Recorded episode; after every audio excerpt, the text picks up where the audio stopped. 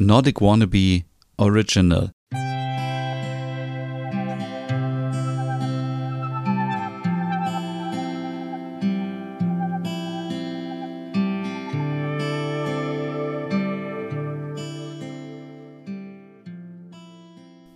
Hey und herzlich willkommen zu einer neuen Hüge Podcast Ausgabe. Mein Name ist Stefan und heute geht es um das Thema Nachhaltigkeit.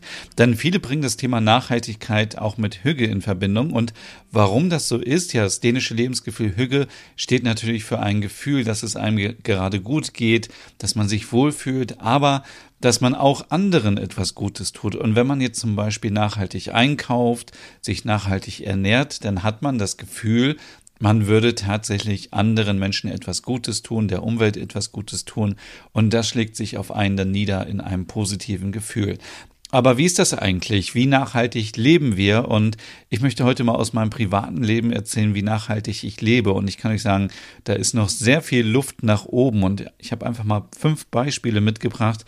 Zum Beispiel das Thema Plastik und äh, Wassersprudler, dann das Thema auf den Markt gehen und saisonal und regional einkaufen, Fleischersatzprodukte und Nutella ohne Palmöl und ob Bio immer gleich auch gesünder und nachhaltiger ist. Ich sage gleich dazu, ich bin natürlich kein Experte für Nachhaltigkeit und für Umwelt und Ernährung und für all diese Sachen. Das sind meine persönlichen Erlebnisse und ich möchte euch einfach mal so ein bisschen Inspiration mitgeben, wie ihr vielleicht noch etwas optimieren könnt. Denn die Frage ist natürlich immer so, ändert sich überhaupt was, wenn ich mein eigenes Leben ändere? Ja, darüber kann man jetzt natürlich lange diskutieren, denn wenn jetzt nur eine einzige Person weniger von ähm, einem Produkt kaufen würde, würde sich wahrscheinlich nichts ändern. Wenn aber schon das mehrere sind, 100 oder so pro Supermarkt, dann wird der Supermarkt irgendwann sagen, hm, diese Sachen bestellen wir nicht mehr, weil die Kunden und die Kundinnen wollen das nicht haben. Und dann muss die Industrie vielleicht irgendwann auch mal umdenken. Das ist so meine naive Art und ich denke, so wird es vielleicht auch hoffentlich funktionieren. Deswegen bringt es schon was, wenn man etwas ändert. Und äh, wie wir das schon oft besprochen haben, schon jeder Schritt, den man selber macht, ist eine Verbesserung. Und ähm, ja, aber ist dann auch gleich immer alles viel besser, wenn man sich nachhalt, nachhaltig ernährt, wenn man nachhaltig äh, einkauft und so weiter? Oder ist es vielleicht auch erstmal die Balance? Weil von heute auf morgen kannst du kein Plastik vermeiden. Du kannst keine Veganerin werden von heute auf morgen. Du kannst, ich finde, es ist total schwer und es ist auch so krass, wenn man immer so ganz ähm, harte Veränderung im Leben hat. Ich bin eher ein Freund davon, dass man bei solchen Sachen eher dann sagt, okay, ich integriere das jetzt in mein Leben, weil ich mache das ja auch für mich. Du sollst ja nicht jetzt irgendwie nachhaltig sein, nur weil es irgendwie auf Social Media oder in den Nachrichten gerade irgendwie angesagt ist, sondern du musst auch dahinter stehen, sonst kannst du das Ganze gar nicht ändern. Das ist ja genauso, wie wir schon oft über das Thema Abnehmen gesprochen haben oder, oder Diäten. Es macht keinen Sinn, wenn jemand zu dir sagt, hey, du bist dick, du solltest abnehmen, oder du sagst von dir selber, Mensch, ich fühle mich unwohl und ich möchte einfach ein bisschen mehr Sport machen. Das sind natürlich zwei komplett unterschiedliche Ansätze. Und ich bin auch kein Paradebeispiel dafür, dass ich jetzt hier besonders bio und nachhaltig und sozial unterwegs bin, aber ein paar Sachen habe ich schon geändert. Und zwar das Thema Plastikflaschen reduzieren dank Wassersprudler. Ich habe seit, ich glaube jetzt schon seit vier Jahren mindestens so einen Wassersprudler von einer Marke, die jeder kennt. Ähm, und es ist auch total angenehm, weil man kauft einfach nur diese Patrone, die man austauschen muss, damit man äh, Kohlensäure bekommt und man muss nicht mehr diese also ich erinnere mich noch an Einkäufe, wo ich diese Sechserpacks hatte mit großen 1,5 Liter Flaschen. Ähm, A, musst du es erstmal schleppen. Du musst das die, die Treppen hochschleppen, was total blöd ist. Dann B, du hast die ganzen Plastikflaschen immer hier rumstehen und C, musst du die alle zum Pfandautomaten bringen. Und ich meine, wie oft haben wir schon Leute gesehen, die mit gelben Säcken oder mit Müllsäcken vor dem äh, Automaten standen, weil man einfach diese Flaschen irgendwo sammeln muss. Und es sieht einfach blöd aus. Und dann natürlich die Idee, warum muss ich Wasser, was bei mir aus der Leitung kommt, quer durch Deutschland transportieren oder noch schlimmer vielleicht wie ähm, von bestimmten Marken, dass ich mir Wasser aus dem Ausland hole und dort sinkt der Wasserspiegel nur damit ich hier, was in dem Fall ja auch stilles Wasser ist, einfach nur stilles Wasser habe. Ähm, das ist natürlich völlig verrückt. Also, ähm, ich habe mich da auch ein bisschen informiert, äh, zum Beispiel bei der Verbraucherzentrale, da findet ihr ganz viele Informationen. Übrigens, den Artikel dazu findet ihr auch in der Podcast-Beschreibung und in den Show Notes, wo ich das alles nochmal äh, euch aufgelistet habe. Ähm, natürlich versuche ich dort Plastik zu sparen, wo es geht. Aber man muss auch sagen, Plastik ist nicht immer schlecht. Es ist gerade so, dass immer alle sagen, oh, Plastik ist schlecht, Plastik und so. Und ich bin vollkommen dafür, wenn zum Beispiel eine Salatgurke nochmal in Plastik eingeschweißt ist, dann ist das vollkommen überflüssig. Allerdings gibt es auch andere Produkte, die nur haltbar sind, weil sie im Plastik sind. Und würden wir das nicht haben, dann wären die Produkte oder die Lebensmittel viel schneller schlecht und wir würden Lebensmittel wegschmeißen. Das ist natürlich auch etwas, was wir auch nicht wollen. Also es ist immer so ein Abwägen zwischen also es gibt auch kein Schwarz und Weiß. Es gibt jetzt irgendwie kein, für mich jetzt zum Beispiel jetzt nicht nur Plastik oder gar kein Plastik, sondern der, die Mischung macht es einfach aus. Dann nehmen wir mal an, ich würde jetzt nur noch Produkte kaufen, die im Glas sind. Joghurt im Glas. Natürlich kann ich die Verpackung auswaschen, ich kann es wieder zurückbringen, die Pfandgläser und so weiter mache ich auch gerne, mache ich auch oft.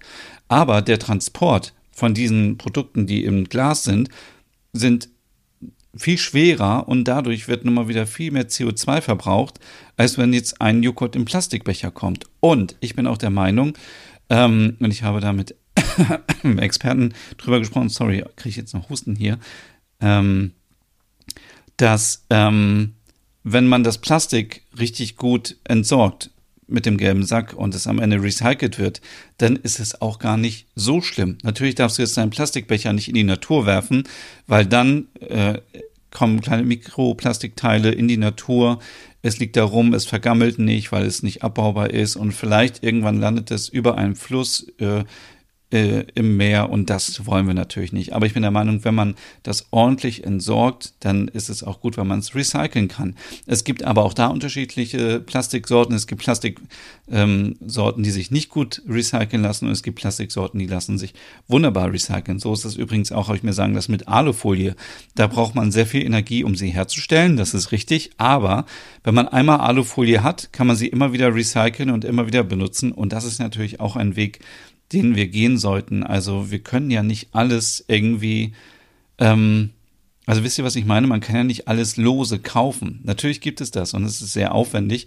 Es ist noch nicht, glaube ich, so praktikabel und manche werden gleich sagen, ja doch, ich mache das schon. Aber ich glaube, für die breite Masse ist es einfach noch nicht so angekommen, dass man es machen kann. Ähm, und um auch mal wieder zum Thema Wasser zurückzukommen. Also, ich habe gelesen, ähm, dass Wasser 600, 600 Mal mehr das Klima belastet, wenn man sich Mineralwasser von irgendwo äh, kommen lässt und äh, Mineralwasser kauft, wenn man doch Wasser hat aus der Leitung, ähm, was man trinken kann. Ihr könnt sogar auch Tests machen, wenn ihr euch unsicher seid, ob eure Leitungen okay sind. Dazu steht alles ähm, bei der Verbraucherzentrale auf der Webseite. Ähm, ja, aber trotzdem sollte man natürlich, wie gesagt, auf Salatgurken verzichten, die eingeschweißt sind. Oder es gibt auch so kleine Haribo-Tüten, die kennt ihr sicherlich auch, die man oft so im Hotelzimmer findet. Die sind ja wiederum nochmal wieder in einer großen Plastiktüte eingeschweißt. Und das ist halt auch alles so Verschwendung dann. Oder Bonbons sind teilweise auch in einzelnen kleinen ähm, Sachen, zum Beispiel Schokobons Warum sind die nicht einfach so in der Tüte? Also warum müssen die nochmal in Plastik eingepackt sein? Das sind so kleine Sachen und da denke ich, wenn man diese Produkte nicht mehr konsumiert, dann wird die Industrie irgendwann eine Lösung finden müssen, weil sie wollen ja die Produkte verkaufen. Ähm, kommen wir zum nächsten Punkt. Nur auf den Markt gehen und saisonal und regional einkaufen. Also ich mache das ja so seit Monaten, dass ich freitags immer auf den Markt gehe. Da kaufe ich meine Blumen, da kaufe ich Fleisch oh ja, ich esse Fleisch vom regionalen Bauern und äh, esse auch äh, und kaufe mir Obst und Gemüse aus der Region. Und bei den Blumen muss ich schon mal sagen, bin ich sehr zufrieden. Die sind viel frischer als Blumen aus dem Supermarkt oder aus dem Gartencenter. Und ich kaufe das Fleisch bei meinem Fleischer, wo ich weiß, dass er mit Bauern zusammenarbeitet und sich die Tiere dort holt und selber schlachtet und ähm, mit den regionalen Bauern auch zusammenarbeitet. Also das Tier muss jetzt nicht quer durch Deutschland transportiert werden, es muss nicht gequält werden. Es ist natürlich wieder eine Grundsatzdiskussion, ob man überhaupt Fleisch essen sollte oder nicht. Ich bin der Meinung, es ist okay, wenn man Fleisch isst. Man muss nicht jeden Tag einen Hamburger essen, wo man nicht weiß, wo das Fleisch herkommt oder irgendwie Billigfleisch, sondern lieber weniger Fleisch, dafür gutes Fleisch und man weiß, wo es herkommt Und ähm, dadurch, dass der, das Fleisch auf dem Markt viel teurer ist als im Supermarkt, da kriege ich nämlich nicht Hackfleisch irgendwie für 99 Cent. Dadurch esse ich natürlich auch viel weniger Fleisch. Also es ist, finde ich schon, einen guten Weg, den ich da für mich gefunden habe. Und wir kommen auch nachher nochmal zum Thema Fleisch, wenn es um Fleischersatzprodukte geht. Ähm, beim Gemüse und Obst muss man wirklich aufpassen. Ich habe den Fehler gemacht, ich habe äh, vor paar Wochen Porre gekauft und der kam aus Südeuropa und ich habe überhaupt nicht drauf geguckt und ich bin in meiner Naivität ja wirklich davon ausgegangen, dass wenn ich auf den Markt gehe, dass ich dann Produkte bekomme, die hier in der Region ähm, geerntet wurden. Da muss man wirklich immer drauf schauen, immer gucken, wo kommt das Obst her, wo kommt das Gemüse her.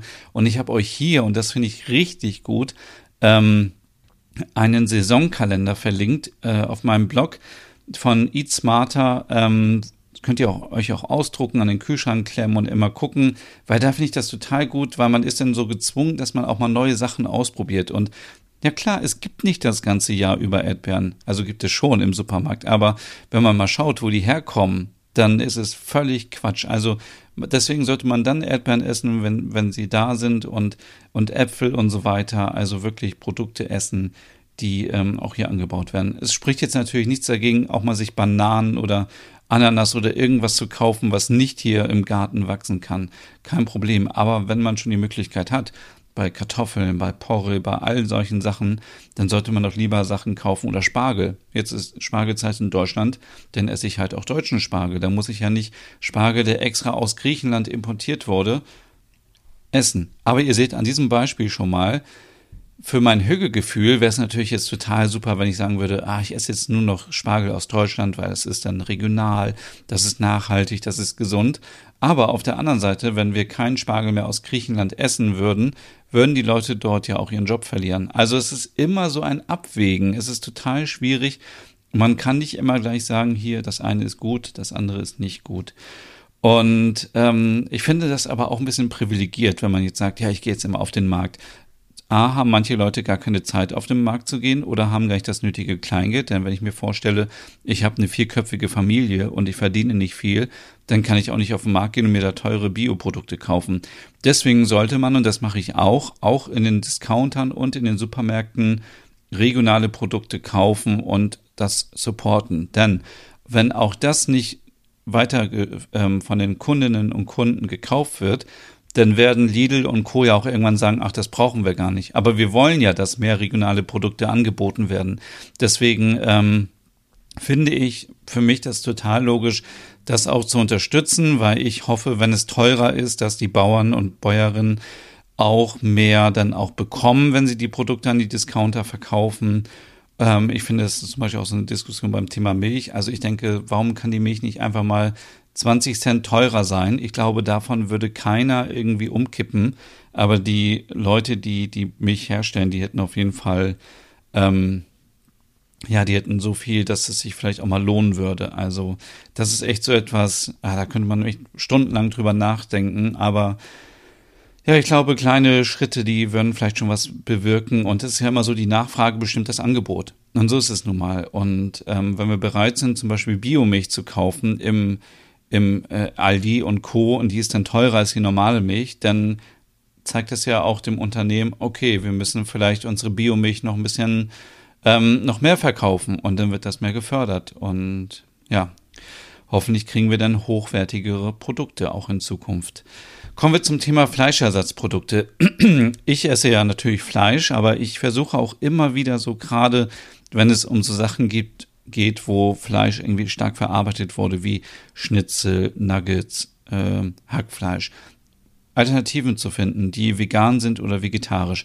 Ich war total erstmal ein großer Fan von der vegetarischen Wurst von Rügenwalder und habe gedacht, wow, das ist richtig super. Und dann habe ich aber einen Post gesehen auf Instagram und dann ist mir klar geworden, wo kommt überhaupt dieses ganze Eiweiß her, was dafür benutzt wird. Und natürlich, es kommt von Hühnern.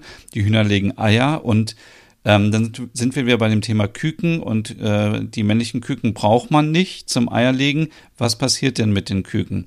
Das heißt, es werden dadurch, dass ich vegetarische Wurst esse, auch wieder Tiere sterben müssen und Tiere ausgebeutet aufgrund, dass sie ganz viele Eier produzieren müssen, weil es ist ja nicht so, als wären das jetzt ähm, äh, Hühner, die im Stall sitzen und mal freiwillig da zwei Eier äh, geben, sondern äh, das ist eben auch wieder eine Industrie, die dahinter ist. Und deswegen habe ich gedacht, okay, dann kommt das für mich auch nicht mehr in Frage, sondern dann kaufe ich, wie gesagt, einfach die normale Wurst, weil da muss das Tier für sterben.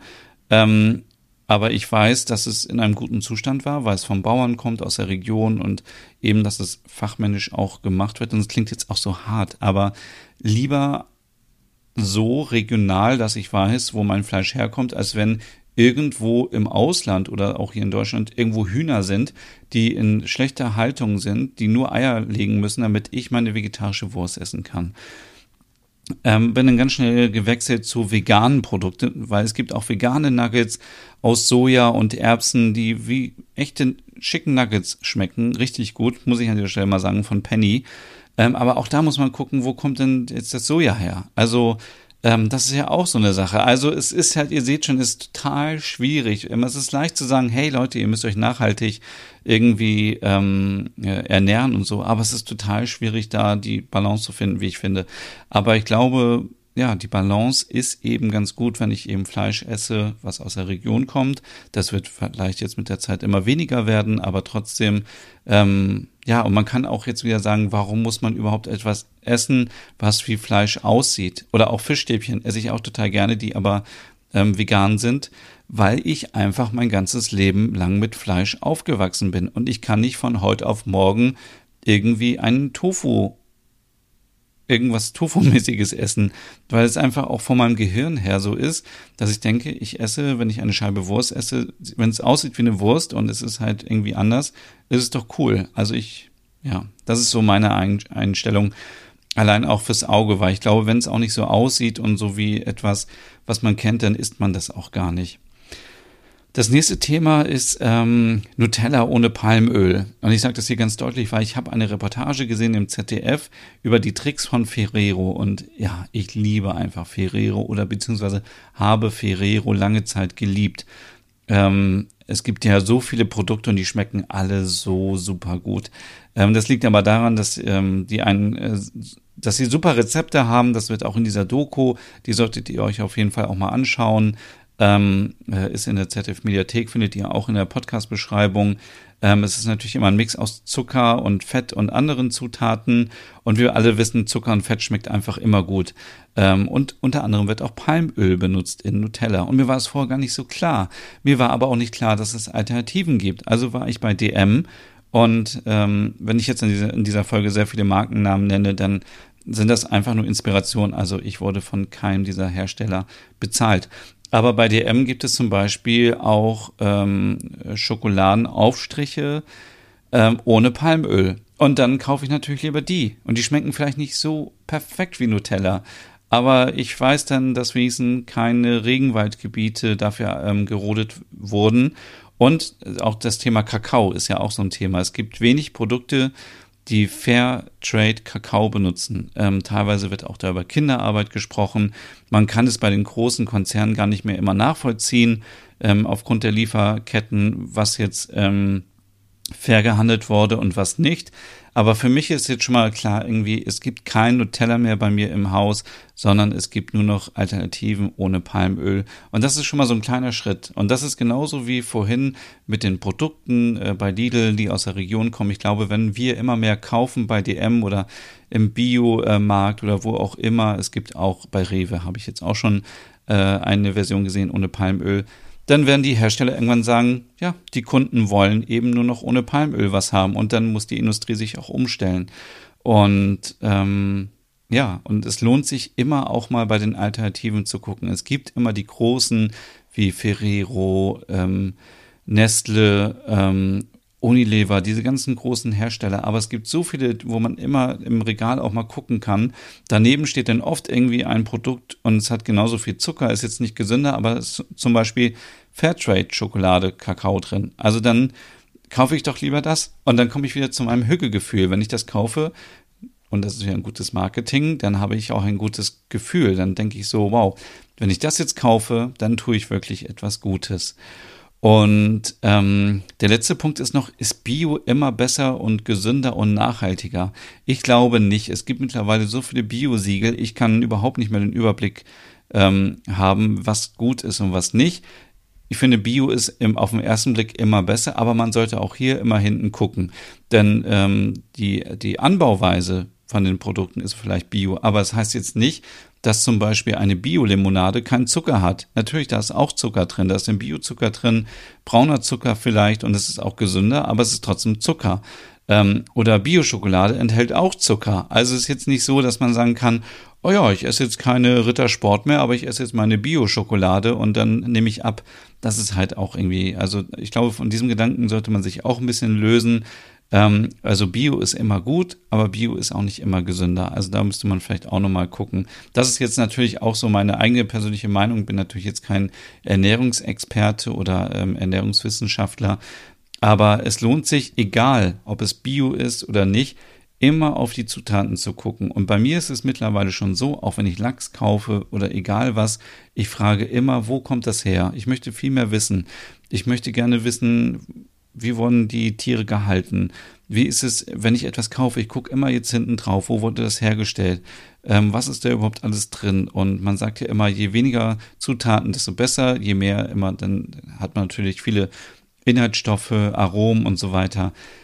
Das kennt ihr alles und ja, jetzt war es doch schon wieder eine ziemlich lange Folge zum Thema Nachhaltigkeit, aber ich möchte damit einfach nur sagen, es ist nicht damit getan, dass man einfach nur sagt, hey, ab heute ernähre ich mich nachhaltig und alles ist gut, sondern es sind viele kleine Schritte. Es gehört auch dazu, dass man sich informiert. Ich bin gerade in so einem Status, ich muss mich noch weiterbilden, muss mich noch weiter informieren.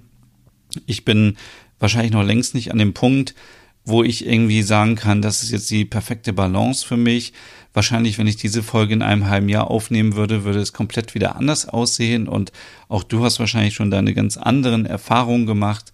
Aber ich denke, ähm, ich möchte einfach alle ermutigen, dass wir uns noch mehr Gedanken darüber machen, was wir essen, was wir tragen, auch bei Klamotten. Da kann man mittlerweile ja auch schon super gucken, ist etwas nachhaltig oder nicht. Und es ist halt dann so wieder, ähm, es ist diese Balance. Dann nicht jeder kann sich teure Sachen, nachhaltige Sachen leisten. Das muss man auch akzeptieren und das ist ja auch gut so. Und man muss auch sagen, die armen Leute äh, im Ausland, die diese Produkte für uns produzieren, wenn wir die gar nicht mehr kaufen würden, hätten diese Leute auch keinen Job. Wir müssen eher da hingehen und sagen, okay, wir müssen gucken, dass die Arbeitsbedingungen vor Ort gut sind. Und dann sind wir auch gerne bereit, mal für einen Pullover nicht nur 4,99 Euro zu bezahlen, sondern einfach mal so viel, wie ein Pullover auch wert ist. Nämlich nicht 4,99 Euro. Also es gibt einfach, wir müssen viel mehr uns Gedanken machen und ja, ich rede mich wahrscheinlich hier gerade um Kopf und Kragen, aber für mich ist einfach wichtig, ich möchte jetzt immer gerne wissen, wo kommen meine Produkte her? Wie wurden sie hergestellt? Ich informiere mich im Internet. Man kann heutzutage so viel ähm, sich aneignen. Man kann äh, Organisationen wie Peter auf Instagram folgen. Da kriegt man auch Informationen. Man kriegt mittlerweile viel mehr Informationen, wo unsere Produkte herkommen, wie sie hergestellt wurden und ähm, ja, wie nachhaltig das ist. Ja, ich glaube aber schon alleine, wenn man sich jetzt ähm, noch nicht perfekt ernährt. Also für manche ist es wahrscheinlich perfekt, Veganer in zu sein oder ähm, nur noch äh, regional zu essen oder gar kein Zucker mehr zu essen. Jeder soll und kann das machen, was er möchte. Jeder kann das kaufen, was er oder sie möchte. Aber ich glaube schon allein dieser Gedanke, dass man sich Gedanken darüber macht, was man kauft, wie man es kauft, sorgt dafür am Ende, ja, dass wir uns hügelig fühlen und einfach wohler fühlen, weil in, wir haben zum einen etwas für uns gemacht, dass wir uns besser fühlen. Wir haben etwas gemacht für die Umwelt, für die Menschen um uns herum. Wir haben Bauern, Bäuerinnen in der Region supported und ähm, dieses Umdenken auch ermöglicht. Ich weiß jetzt nicht, ob das ausreicht, um den Klimawandel zu verändern. Ich denke eher nicht. Aber immer besser so, als gar nichts zu machen. So. Genau, das war jetzt ähm, die Folge zum Thema Hüge und Nachhaltigkeit. Und ich muss euch leider auch sagen, dass das schon die letzte Folge war vom Hüge-Podcast von dieser Staffel. Ich mache jetzt erstmal eine kleine Pause. Aber keine Sorge, wenn du dich interessierst für Dänemark, Skandinavien, das skandinavische Lebensgefühl und auch bald vielleicht wieder Reisen durch Nordeuropa, dann folg auch gerne meinem Podcast Der Nerd. Den Link dazu findest du auch in der Podcast-Beschreibung und in den Show Notes. Da geht es jede Woche weiter. Vielleicht auch mit der kleinen Mittag, äh, Mittagspause, wollte ich schon sagen. Sommerpause, aber ähm, da gibt es mittlerweile über 200 Folgen. Wenn du den Podcast noch nicht hörst, dann hast du da viele Möglichkeiten, um dir viele Inspirationen zu sammeln. Und ja, ich wünsche euch jetzt erstmal einen schönen Sommer, der hoffentlich besser wird als Sommer 2020, obwohl der auch schon gut war. Ähm, passt auf euch auf, bleibt gesund und wie gesagt, wir hören uns in dem Podcast Der Nerd wieder und vielleicht auch hier wieder zu einer nächsten Staffel. Bis dann. Tschüss.